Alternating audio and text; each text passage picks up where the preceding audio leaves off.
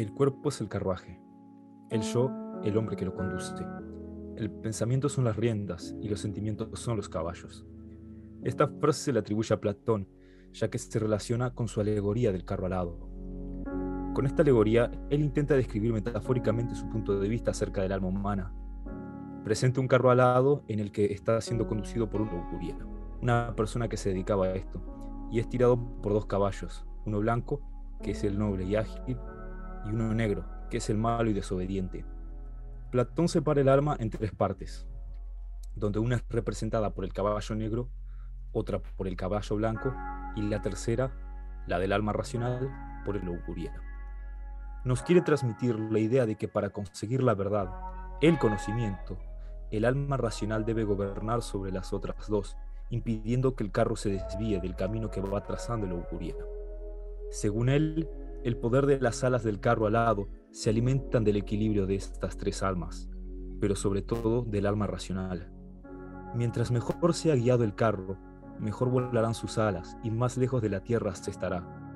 Para Platón, estar en la tierra es un castigo, pues sería una consecuencia de que las alas del carro no hayan podido mantenerse en lo alto y de que los caballos, sobre todo el caballo negro, tuvieran el dominio. Por lo tanto, en la tierra estaríamos porque nuestra alma ha obrado de manera injusta y ha caído en este mundo de ignorancia. Este fue uno de los primeros pensamientos metafísicos. La metafísica es una rama de la filosofía que estudia los problemas centrales del pensamiento filosófico, como el ser, la divinidad o el alma.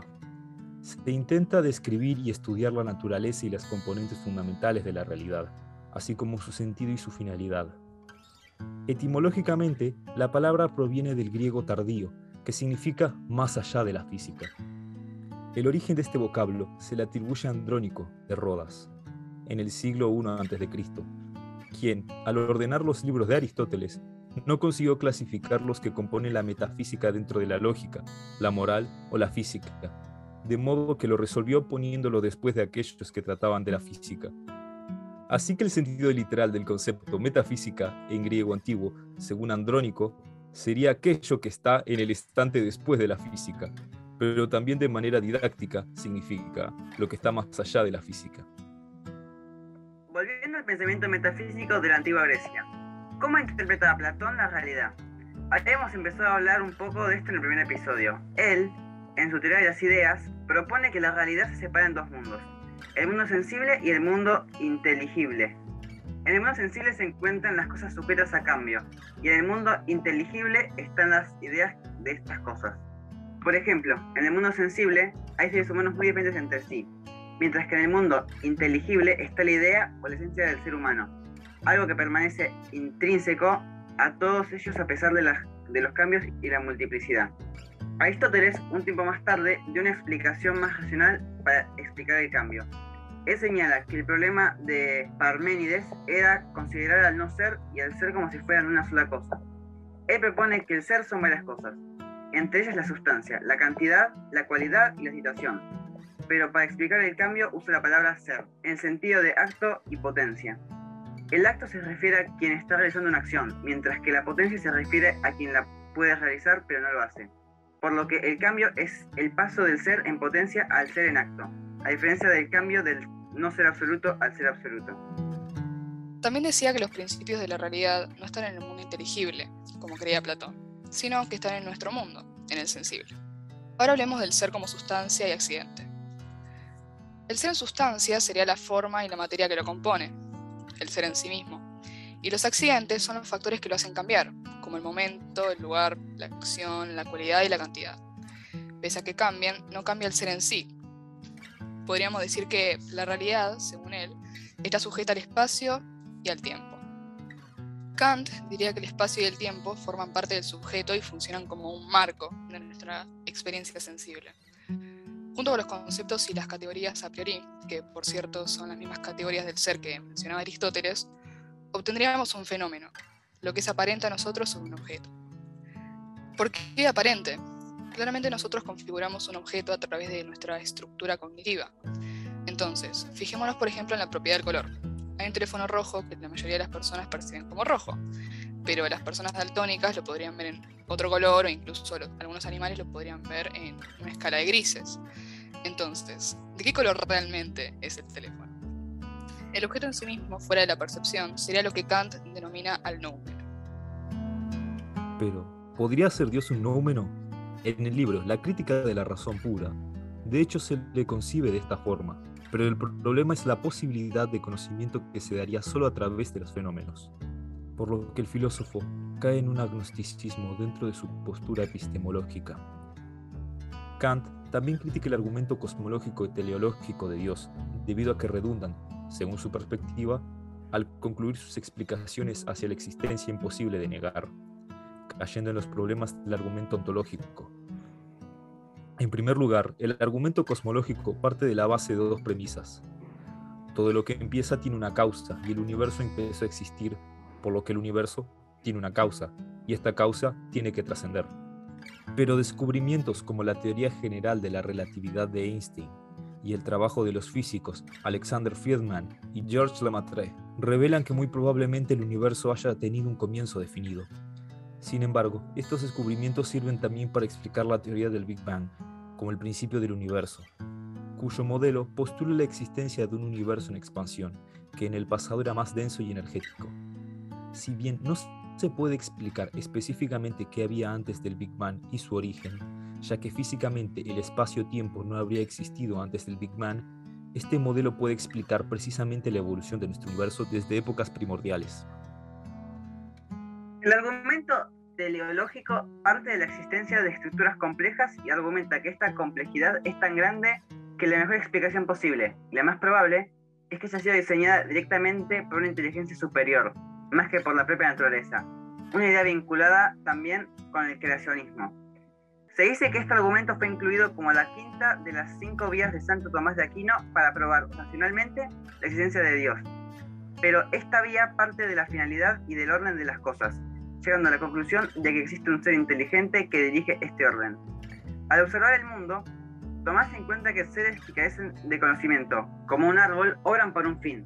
Pero estos seres no pueden tener una finalidad, sino en cuanto son ordenados por un ser inteligente que conozca en acto dicho fin. A partir de esta premisa, por lo tanto, tiene que existir al menos una inteligencia suprema que dirige todas las cosas a su fin, y este tiene que tener atributos divinos. Sin embargo, uno de los problemas es el siguiente. Si decimos que el árbol es la causa final de la semilla, parecería implicar que de algún modo el árbol que aún no existe causa que la semilla crezca. Pero esta vía precisamente no es la más cuestionada solo por esto, sino también porque la ciencia moderna ha demostrado que las cosas no tienen una finalidad definida un destino, tal como plantearía el cristianismo o el taoísmo. ¿O sí? El universo parece tener unas normas concretas y seguirlas a rajatabla.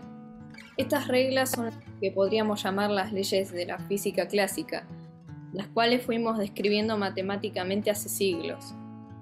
Con estas se puede saber de antemano no solo lo que va a ser un sistema de partículas, sino que todas sus trayectorias de principio a fin ya que técnicamente y físicamente están predeterminadas. El universo tendría un mecanismo definido pero a la vez sutil, donde no existe el azar. Pero entonces, ¿tirar una moneda y que salga una cara o la otra tampoco es azar? Pues no. Si supiéramos el ángulo y la velocidad con la que se tira una moneda, junto con muchas otras propiedades físicas, podríamos predecir su desenlace, de hecho, ya existe un prototipo de una máquina que puede hacer esto eh, con una alta probabilidad, digamos. Según la física clásica, nosotros también formamos parte del mecanismo del universo, ya que al fin y al cabo nuestro cuerpo también es un sistema cuyas células y átomos siguen una trayectoria. Sin embargo, la realidad es más compleja, y la teoría del caos es un ejemplo de esta complejidad.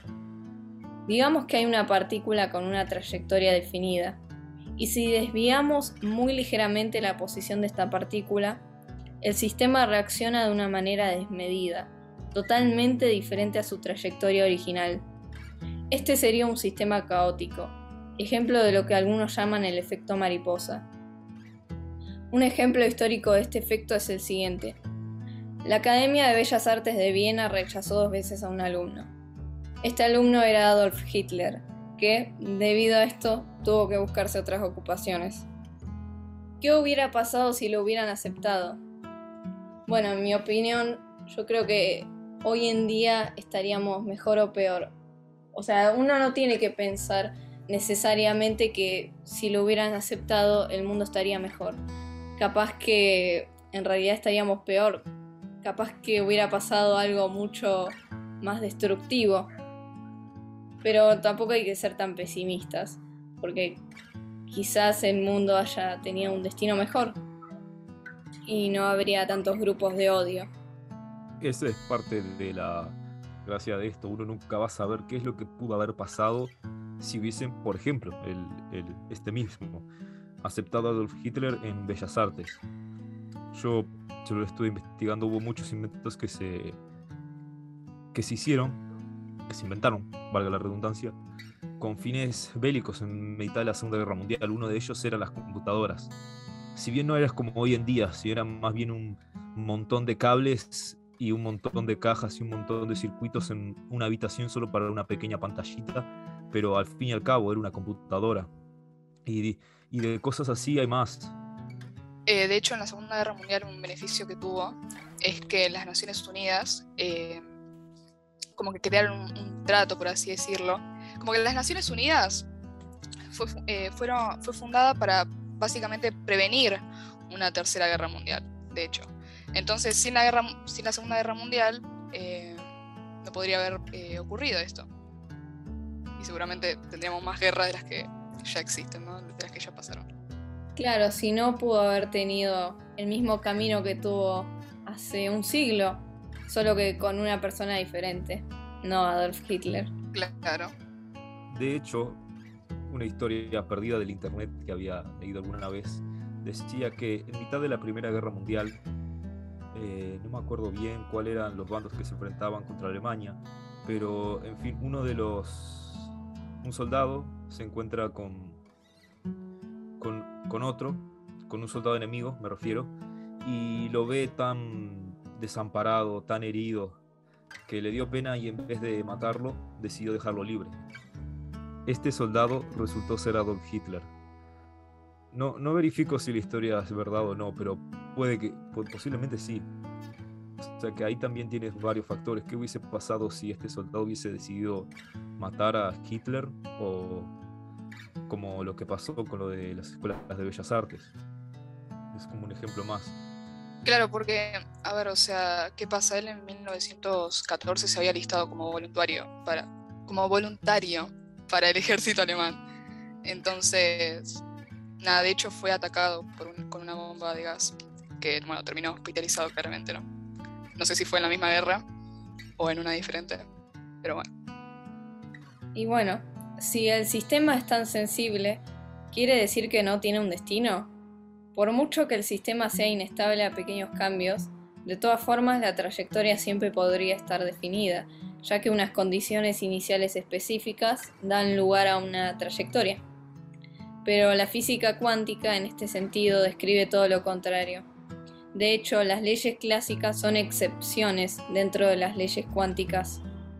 Básicamente la idea de la trayectoria clásica no funciona a un nivel cuántico, microscópico. Una manera de interpretar esto es que un átomo no recorre una única trayectoria, sino varias simultáneamente. Cuando se mide, las normas nos dicen que lo encontraremos en algún lugar de estos recorridos, y el lugar donde lo veamos es casi aleatorio. Generalmente hay más probabilidades de encontrar el, átomo en ciertos caminos que en otros, y esto incluso se puede calcular matemáticamente. No obstante, si la mecánica clásica es una excepción dentro de la mecánica cuántica, entonces ambas tendrían que encajar de algún modo. Esta combinación entre la naturaleza probabilística de la cuántica y la trayectoria clásica se denomina de coherencia, donde la trayectoria clásica entre las varias trayectorias cuánticas se daría en el 99,99% de los casos y la probabilidad de que se diera otra es absurdamente pequeña. El cerebro tiene todos los requisitos para ser considerado un sistema de coherente. por lo que tendríamos un destino predeterminado. Y quizás el libre albedrío es una ilusión, o puede ser que nuestro cerebro sea un sistema caótico, donde la red neuronal que en un conjunto amplifique este azar de origen cuántico. No se sabe hasta qué punto otros factores pueden afectar a nuestra toma de decisiones, pero desde el punto de vista científico, el libre albedrío es posible. Por otro lado, está el argumento ontológico, que fue propuesto por primera vez por San Anselmo de Canterbury en el año 1078. Este argumento establece la existencia de Dios a partir de la idea, la noción o la definición de tal. Se dice que si Dios existe en nuestro entendimiento como seres inferiores a Dios, entonces debe existir en la realidad, ya que si no existiera, no sería lo más grande o lo más perfecto que pudiéramos imaginar. Este argumento fue muy controvertido en la historia de la filosofía, siendo criticado por filósofos como Kant, cuyos contraargumentos son también cuestión de debate. John Locke y Santo Tomás, quien argumenta que una proposición puede ser evidente por sí mismo, pero no ser evidente para los demás. Entonces, la proposición Dios existe o Dios es es evidente en sí misma, pero no lo es para nosotros, porque no tenemos un conocimiento directo de la esencia divina y este tipo de argumentos se formula a través de conceptos a priori. A pesar de que está de acuerdo en que la existencia de Dios es necesaria, no está de acuerdo con el razonamiento seguido por este argumento. Y es que San Anselmo se refiere a una definición real de, Dios más que a una definición nominal. En mi opinión, bueno, creo que acá hay una petición de principio de que se dice que Dios es real, o sea, que bueno, ya existe, antes de proceder al razonamiento. Hay críticas más fuertes como la del filósofo Arthur Schopenhauer, que consideraba este argumento como una broma agradable. Descartes plantea algo muy similar usando el cogito cartesiano, mencionando en el episodio anterior para explicar la existencia de Dios. En primer lugar, dice que sabe con certeza que uno piensa y existe al mismo tiempo, pero no puede asegurar que uno exista mientras no piensa. Luego en la tercera meditación del libro Meditaciones Metafísicas describe tres tipos de ideas. Las ideas innatas, que son las que creo tener de nacimiento. Las ideas adventicias, que son las que creo recibir externamente. Y las ideas facticias, que son las que invento o construyo por mi cuenta. A partir de esto, dice que es imposible que la idea de infinito sea facticia, ya que soy una sustancia finita, por lo que la idea de infinito solo la pudo haber puesto en mí una sustancia igual de infinita, Dios. El segundo argumento es que como soy una sustancia finita e imperfecta, no me pude haber creado a mí mismo. Por lo tanto, alguien tiene que haberme causado. Y ese alguien tiene que ser Dios. En la quinta meditación presenta el argumento ontológico en sí, donde dice que al igual que nos podemos pensar un triángulo sin tres lados, no podemos pensar en Dios sin la existencia ya que cree que esta es una cualidad directamente relacionada con la perfección.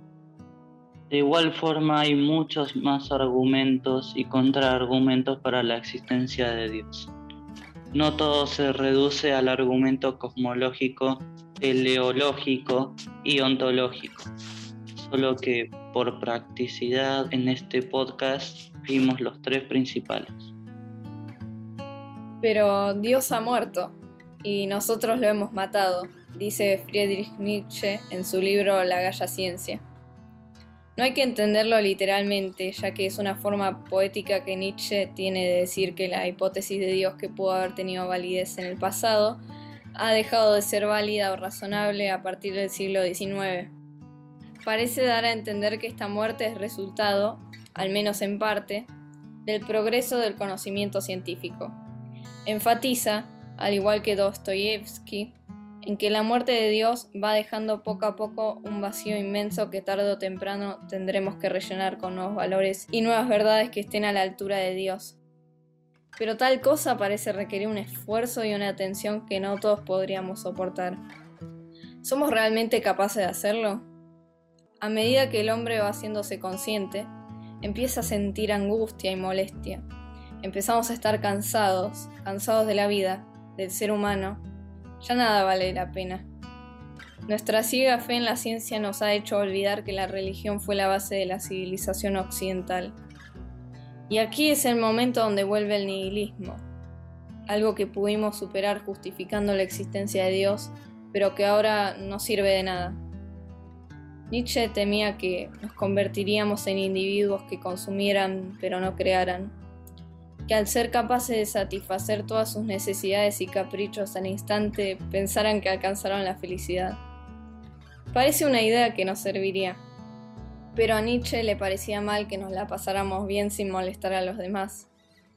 Entonces se le ocurrió una forma de sustituir a Dios, que nosotros nos superemos a nosotros mismos y a nuestra naturaleza que intentemos ir más allá del pensamiento común y que creemos nuestras propias morales y nuestro propio sentido de la vida, nuestro propio lugar en el mundo para alcanzar la libertad de nuestra esencia como seres humanos.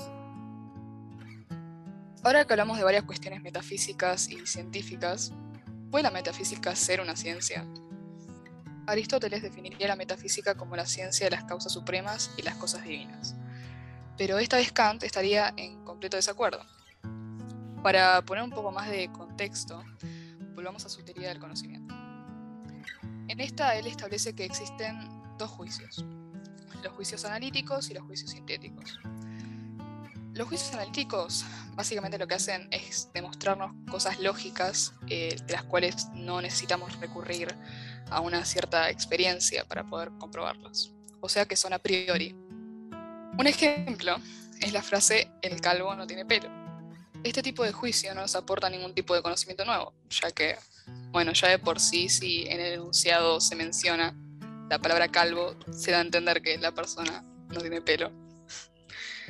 En cambio, los juicios sintéticos sí nos aportan conocimientos nuevos, ya que terminan incluyendo información que no se encuentra en el predicado juicio analítico. Un ejemplo podría ser el calvo lleva puesta una peluca.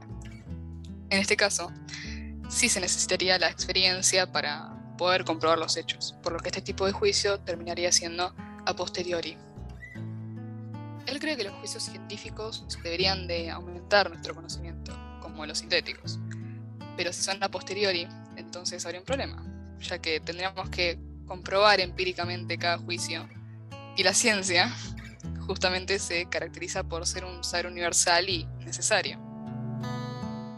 Entonces lo que hace es resolverlo diciendo que los juicios de la ciencia eh, deberían de ser juicios sintéticos, pero a priori, por lo que terminarían aumentando nuestro conocimiento y no tendríamos que necesariamente recurrir a la experiencia todo el tiempo para poder comprobar su veracidad. Parte del criticismo kantiano incluye la opinión de que la metafísica no puede ser una ciencia, básicamente porque se intenta saber cosas que están más allá de los límites de nuestra experiencia y de nuestra razón o sea, básicamente cosas que no podemos saber con exactitud ni a priori ni a posteriori. Sin embargo, dice que la metafísica es inevitable, ya que es completamente normal que queramos saber cosas que están fuera de nuestro entendimiento físico. En esa misma línea crítica, fue el filósofo alemán Martin Heidegger quien reaccionó contra la metafísica al considerarla una doctrina de olvido del ser, paradójicamente su objeto principal de reflexión desde Platón y Aristóteles. Actualmente, bueno, la metafísica ha derivado en reinterpretaciones de talante místico esotérico que buscan darle respuestas a nuestras inquietudes espirituales y que son más cercanas al campo de la autoayuda y el ocultismo, más que bueno, al de la filosofía. Un ejemplo de una autora notable de bueno, la metafísica como se la representa actualmente es Connie Méndez. Otra forma interesante de ver la realidad es como la describe el filósofo de la ciencia, Karl Popper, con su doctrina de los tres mundos, que consiste en separar al mundo en tres mundos diferentes. El mundo uno es el de los fenómenos físicos y químicos, que consiste tanto en las leyes que ya conocemos como las que aún no. El mundo 2 se basa en la conciencia y la experiencia subjetiva del sujeto respecto al mundo físico, el mundo 1. El mundo 3 se trata de las ideas, donde el contraste entre el mundo 1 y el mundo 2 resulta en saberes objetivos de ciencias, artes y técnicas. Este sería el mundo de la cultura. La relación entre estos tres mundos es compleja, pero resumidamente sería de la siguiente forma. El mundo 1 produce el mundo 2, el mundo 3 no existiría sin el mundo 2, y el mundo 3 influye sobre el saber del mundo 1.